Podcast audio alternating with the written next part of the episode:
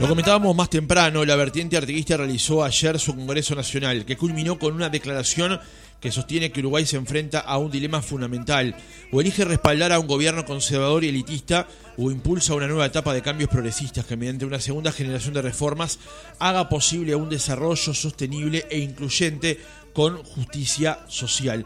Además, llamó también a crear una instancia de mayor transparencia en el ingreso de funcionarios públicos al Estado Nacional, pero también a las intendencias. Vamos a conocer detalles de lo que ocurrió ayer. Estamos en diálogo con el senador del Frente Amplio, vertiente artiguista, Enrique Rubio. Senador, ¿cómo le va? Buenos días. Mañana soleada. Exactamente, una mañana soleada muy linda, un poco fría, pero muy linda aquí en el Prado. Senador, ¿qué balance general hace de lo que fue el Congreso de, de Vertiente este fin de semana? Ah, nosotros hacemos un balance muy, muy positivo porque hubo una participación eh, muy amplia de compañeros de todo el país y además fue como un reencuentro desde el punto de vista personal porque después de los años de la pandemia no habíamos tenido la oportunidad, digamos desde el 19 prácticamente, este, de hacer encuentros de esta naturaleza. Entonces la gente lo disfruta mucho porque más, más allá del intercambio político tiene el intercambio con, compañeros y con personas con los cuales ha, ha hecho una trayectoria en común durante muchos años, ¿no? Y el Zoom eh, este, es un, una especie de, de, subsidio, digamos, o, o de, de, versión este, atenuada de lo que es el vínculo personal, pero no tiene nada que ver. Senador, ¿qué, qué, qué, por qué esta propuesta que está realizando Vertiente Artiguista de, digamos, de alguna manera transparentar más el ingreso a la función pública? Porque a nosotros nos parece que, hay que transparentar en varias direcciones. O sea que el tema de la transparencia ha sido levantado por los partidos en general y demás este, en sus distintos programas, pero después eh, termina no, no concretándose, ¿no? Y eso, eh, del punto de vista de lo que es la evolución de la democracia uruguaya, eh, este, es fundamental y nos puede traer, si no lo hacemos, si no nos curamos en salud, nos puede generar un conjunto de riesgos, ¿no? Eh, más en una época en la cual este, todo este tipo de, la, eh, de situaciones de, de, las transnacionales clandestinas, este, como lo reveló el caso Marcete en todo el Río de la Plata, claro. este, eh, es, es, es muy riesgoso, ¿no? Donde aparece el manejo del dinero y demás. Entonces, estamos proponiendo por un lado este, que, no es una iniciativa exclusiva nuestra, la hemos visto en algún sector de la coalición, este, que se regule eh, lo que es el enriquecimiento ilícito eh, eh, de funcionarios públicos, que se regule, se le den más potestades este, a la Junta de Transparencia, que ha quedado un poco falso, digamos, en determinadas situaciones porque eh, no tiene prácticamente nada ¿no? para actuar y no ha podido resolver este, casos eh, muy evidentes.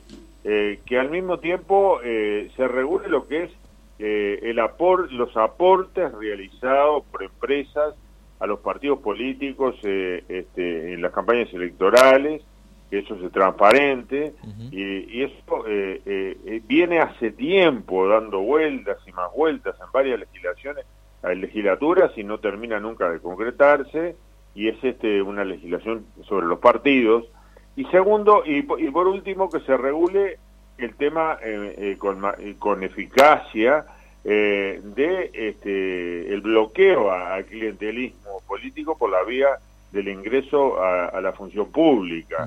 Eso en realidad este, lo propusimos en, en la legislación anterior, eh, legislatura anterior, perdón, y este y no, no, se concretó, pero después vimos que porque requiere para los gobiernos departamentales una mayoría especial de dos tercios en las cámaras, ¿no? Y este y esa mayoría especial solo se hace de acuerdo en, eh, amplio de los partidos, eh, pero eh, si bien esto está en, en nuestro compromiso con el país de la coalición de gobierno, este, y está en el Frente Amplio, y llegó la hora de concretarlo, y más en este año, porque el último año, y en esta rendición de cuentas, porque el último año en el que se pueden producir ingresos de funcionarios públicos y, y muchas veces se produce de una manera, este, digamos, totalmente eh, fuera de lugar, es este el año que viene, porque en el año, eh, eh, digamos, de las elecciones no puede haber ingresos. Ahora, la experiencia que ha tenido el Frente que Escucha, que es estas recorridas por todo el país, pueblo por pueblo, lugar por lugar, persona por persona prácticamente, porque se está tres días en cada departamento, es que en todos lados se encuentra la protesta, no solo de Frente Amplista, sino de ciudadanos en general, frente a lo que es este eh, eh, el uso, digamos, abusivo del ingreso a la función pública en, las, en muchas intendencias, en numerosas intendencias, y que eh, este, eh, no está justificado y implica una forma de clientelismo y del uso del poder en relación con los ciudadanos. Ahora, senador, vamos yendo por partes a los que plantea Vertiente Artiguista, con respecto en particular al tema de la función pública, se lo voy a plantear en un momento nada más. Pero ustedes plantea, por ejemplo, eh, fortalecer a la JUTEP, fortalecer el alcance que, por ejemplo, tiene la ley Cristal. y lo plantea usted, integrante del Frente Amplio. Resulta que es el mismo Frente Amplio que cuando la JUTEP sacó un comunicado o una declaración sobre el Antel Arena, el Partido Comunista le pidió el cargo y renunció finalmente el director de ese partido en esa, en esa repartición del Estado. ¿Cómo se lee ese escenario entonces? Bueno, eso eh, eh, compete a, a, lo que hace un partido político del Frente, ¿no? Pero no, no fue este, una política del Frente Amplio como tal, ni receta por ningún organismo, ni avalada por ningún organismo, ¿no? Entonces, y nosotros en la vertiente hemos tenido sobre esto una visión crítica. Y este, no estamos de acuerdo con ese pronunciamiento, eh, nos parece que fue equivocado. Y este, y lo con el pronunciamiento del Partido Comunista. Pertenece al Partido Comunista, digamos. Este, fue una decisión que tomó un partido, este, y bueno, dentro del Frente Amplio, eh, las decisiones de los partidos este, corren por responsabilidad de cada uno de ellos. pero termina afectando al colectivo en ese sentido, senador. Porque... Sí, puede terminar, puede terminar, pero en realidad eh, lo que importa son las declaraciones y las resoluciones que adoptan los organismos del Frente Amplio como tales. Bueno, pero siguiendo con esa línea, senador, cuando el plenario ¿eh? nacional del Frente Amplio, con respecto a la situación de Sendic, también emitió una serie de comunicados cuando habían salido informaciones vinculadas al, al quehacer de Sendic, digamos de alguna manera, se optó en ese momento por criticar a la prensa, por ejemplo. Eh, yo creo que eso fue una, eh, una actitud equivocada, ¿no? Y uno tiene que reconocer los errores. El Frente Amplio finalmente, ¿no? Luego que eh, sus organismos llegaron a determinadas conclusiones a partir del pronunciamiento del porque no, no, no se trata de condenar así al voleo, ¿no? Las personas tienen que tener garantía.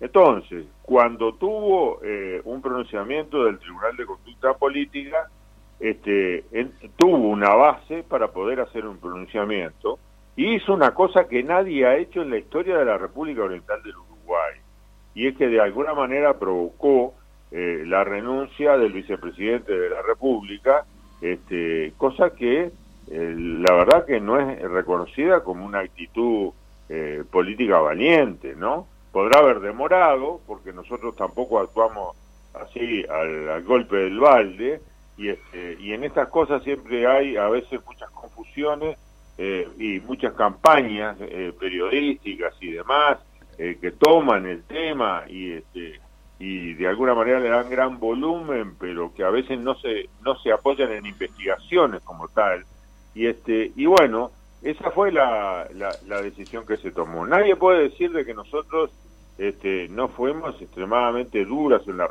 en la resolución final del tema, ¿no? Aunque haya demorado, y eso lo admitimos.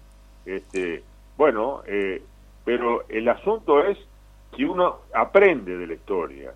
Y la historia muestra que el tema de la transparencia es un tema clave y es un tema central. A veces ayudan mucho los medios de comunicación y a veces no ayudan, ¿no?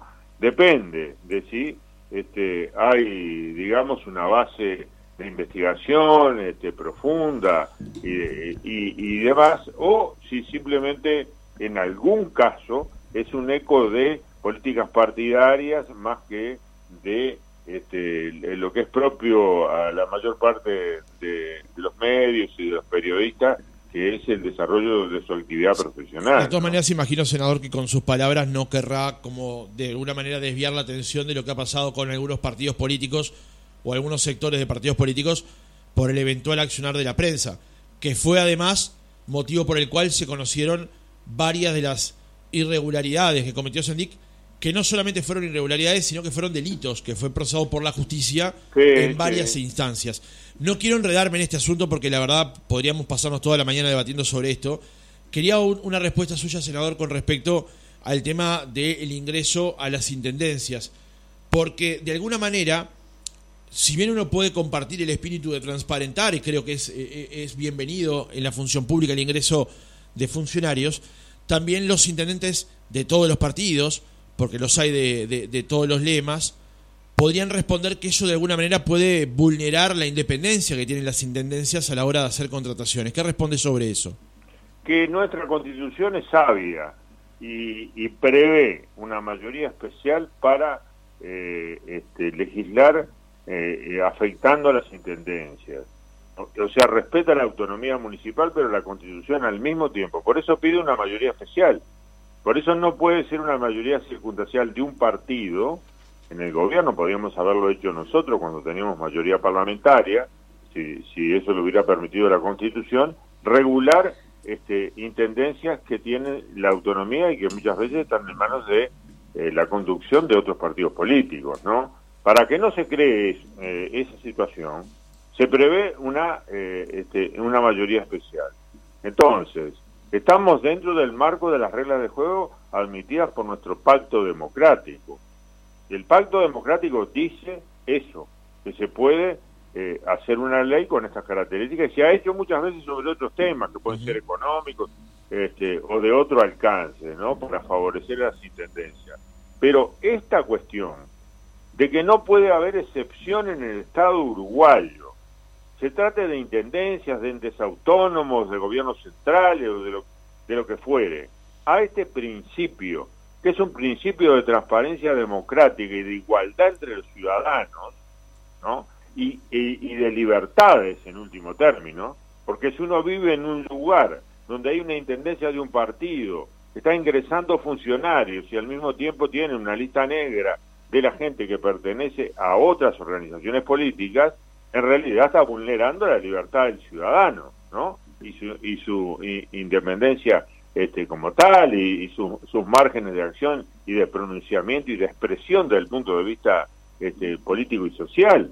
Entonces, si uno tiene ese tipo de situaciones y una verdadera exageración, porque una cosa son los cargos políticos y de particular confianza que es el staff que dirige tanto eh, al gobierno central como este, a, intendencias y que son los que están identificados con el programa de un partido que se votó en las elecciones y que son los ejecutores de eso. Pero eso tiene límites. Ahora, si uno encuentra que el, número de personas incluidas por estos mecanismos y por otros mecanismos totalmente irregulares, este, eh, que producen ingresos y crecimiento de la plantilla y rotación de las mismas eh, de una manera eh, realmente desproporcionada, se, encuentra con que hay un problema. Ese problema no lo puede resolver eh, muchas veces la localidad, ese es un problema de tipo general y no hay que mirar acá banderías partidarias, acá hay que mirar, este, hay intendencia de todos los partidos, entonces acá lo que hay que mirar es el interés general y el interés del ciudadano. Esa es la idea. Senador, buenos días. Le, cambio ahora un, poco de tema y le consulto por si comparte esta decisión del senador Charles Carrera de denunciar al ministro del Interior, Luis Alberto Heber, en la Comisión Interamericana de Derechos Humanos. Yo creo que lo que ha intentado Carrera es, este, desde el punto de vista jurídico, tendría que verlo eh, con detenimiento, pero yo creo que, porque digamos son temas, son temas complejos, lo que sí creo es que ha habido una actitud deliberada del ministro Heber de este, hacer presión sobre eh, el senador Carrera como una manera de responder a, a, lo que fueron las denuncias del senador Carrera, tanto en el caso del puerto, que nosotros compartimos, acompañamos y suscribimos, porque las hicimos también en conjunto, y después este, en la conducción del ministro del Interior. Así que yo, en realidad, le diría que sobre el senador Carrera y su ética no tengo este, la menor duda. Sobre si hubo errores administrativos este, o, algún tipo de irregularidad en el periodo en el cual él estaba en el Ministerio del Interior, eso está en el ámbito de la justicia. Y yo lo que creo que es una forma que no hay que interferir con el Poder Judicial. Hay cinco denuncias eh, judiciales sobre, lo, sobre el mismo asunto, ¿no? Pero una de ellas es la iniciativa del propio, eh, del propio ministro del Interior, eh, Heber.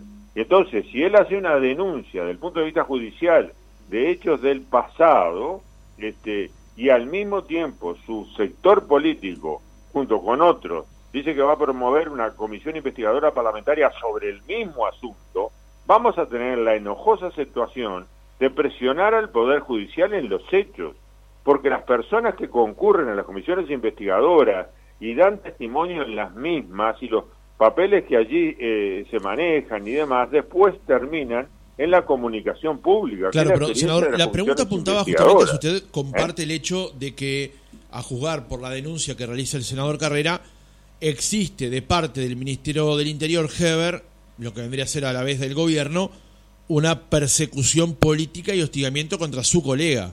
Eh, Yo creo que hay un, hostigamiento objetivo, indiscutible sobre el senador Charles Carrera. Eso es lo que afirmo. Ahora, si la vía más idónea para responder a eso, aparte de otros mecanismos que él ha usado, desde el punto de vista judicial, porque se ha presentado a toda convocatoria y se va a presentar a toda convocatoria y ha respondido. Sí, eh, eh, la vía más adecuada y demás, este, yo no tengo competencia para pronunciarme en el caso de, la denuncia, pero entiendo este, la motivación, digamos, de, eh, de la reacción del senador Charles Carrera. Enrique Rubio, senador del Frente Amplio por la vertiente artiguista, gracias por haber estado otra mañana con nosotros. Bueno, muchas gracias a ustedes. ¿eh?